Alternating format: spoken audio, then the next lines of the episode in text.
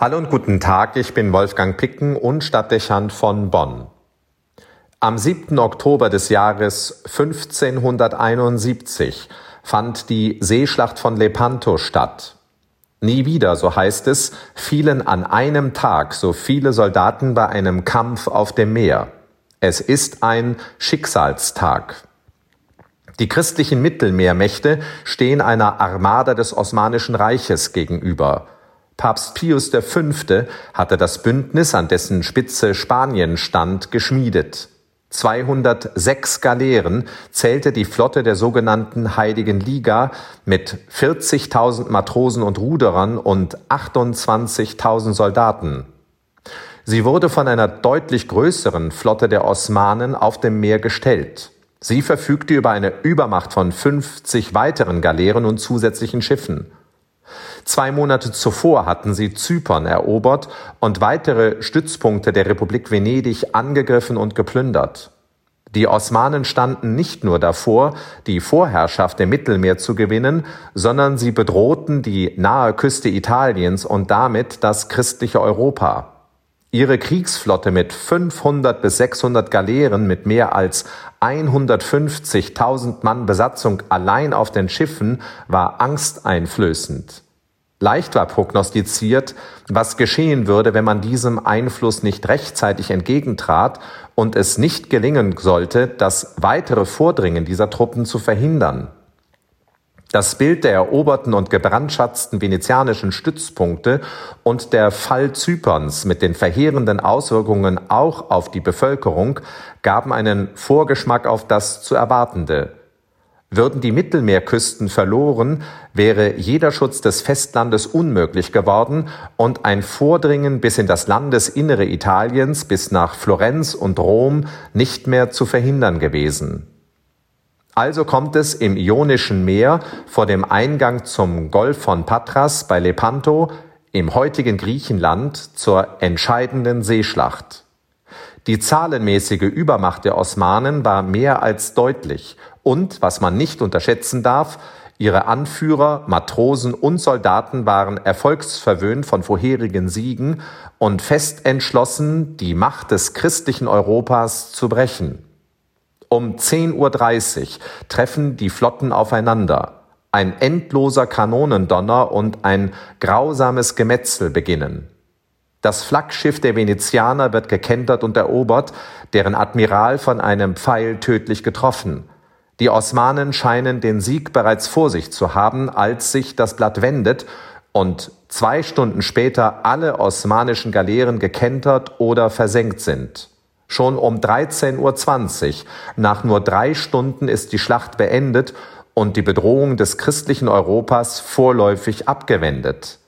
38.000 Tote kostet diese kriegerische Auseinandersetzung auf dem Meer. Papst Pius V. begründet nach diesem historischen Sieg aus Dankbarkeit das Rosenkranzfest. Das Rosenkranzgebet war damals bereits überall in Europa verbreitet und praktiziert. Das neue Fest wird zunächst auf den ersten Sonntag im Oktober festgelegt. 200 Jahre später, nämlich 1716, kommt es erneut zu einem entscheidenden Sieg über die Osmanen. Die kaiserlichen Truppen unter dem Kommando des Prinzen Eugen von Savoyen schlagen in der Schlacht von Peterswardein, das damals zum Königreich Ungarn gehört, die überzähligen feindlichen Truppen, die auf Wien zusteuerten. Anschließend wird das Rosenkranzfest in den römischen Generalkalender aufgenommen und später im Jahr 1913 auf den 7. Oktober festgelegt. Der heutige Tag des Rosenkranzgebetes steht also historisch in enger Verbindung mit dem Konflikt der Religionen und mit der christlichen Identität Europas.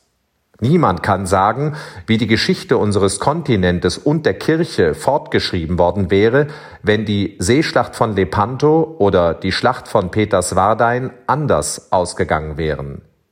Dennoch ist der Rosenkranz nicht das Gebet für den Kriegsfall oder die Waffe im Kampf gegen eine andere Religion.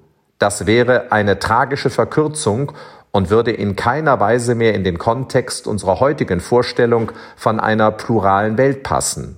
Aber die beiden Siege haben den Menschen der letzten Jahrhunderte vor Augen geführt, welche Kraft im Gebet, nicht zuletzt im Rosenkranzgebet liegt. Die mit ihm einhergehende Konzentration auf Christus, die benedeite Frucht deines Leibes, wie es im Gegrüßet seist zu Maria heißt, und in den Geheimnissen auf die vielen Etappen in der Heilsgeschichte können Stütze in scheinbar aussichtslosen Lebenslagen sein und Kräfte mobilisieren, die Unmögliches möglich machen. Nicht verwunderlich, dass das Rosenkranzgebet, das zunehmend in Vergessenheit gerät, stark im Kirchenvolk verankert war und praktiziert wurde. Eine Perlenkette des Glaubens, an der man sich festhalten konnte und noch kann. Bezeichnend, dass dieses Gebet besonders auch im Angesichts des Todes gesprochen wurde. Über Jahrhunderte hätte es kaum ein Sterbebett gegeben, an dem man den Klang dieses Gebetes nicht gehört hätte. Starke Hoffnung und manifestes Vertrauen, dass der letzte menschliche Kampf gewonnen wird, der gegen den Tod, wenn Gott es will. Das Rosenkranzgebet besitzt eine Kraft, die zunehmend ungenutzt bleibt, im privaten Leben, um zur Ruhe zu finden und Wenden der eigenen Biografie zu bewirken und nicht zuletzt auch im Verlangen nach Frieden der Völker und der Religionen. Fast scheint dieses Ziel aussichtslos, aber mit dem Gebet des Rosenkranzes scheint es möglich. Wolfgang Picken für den Podcast Spitzen aus Kirche und Politik.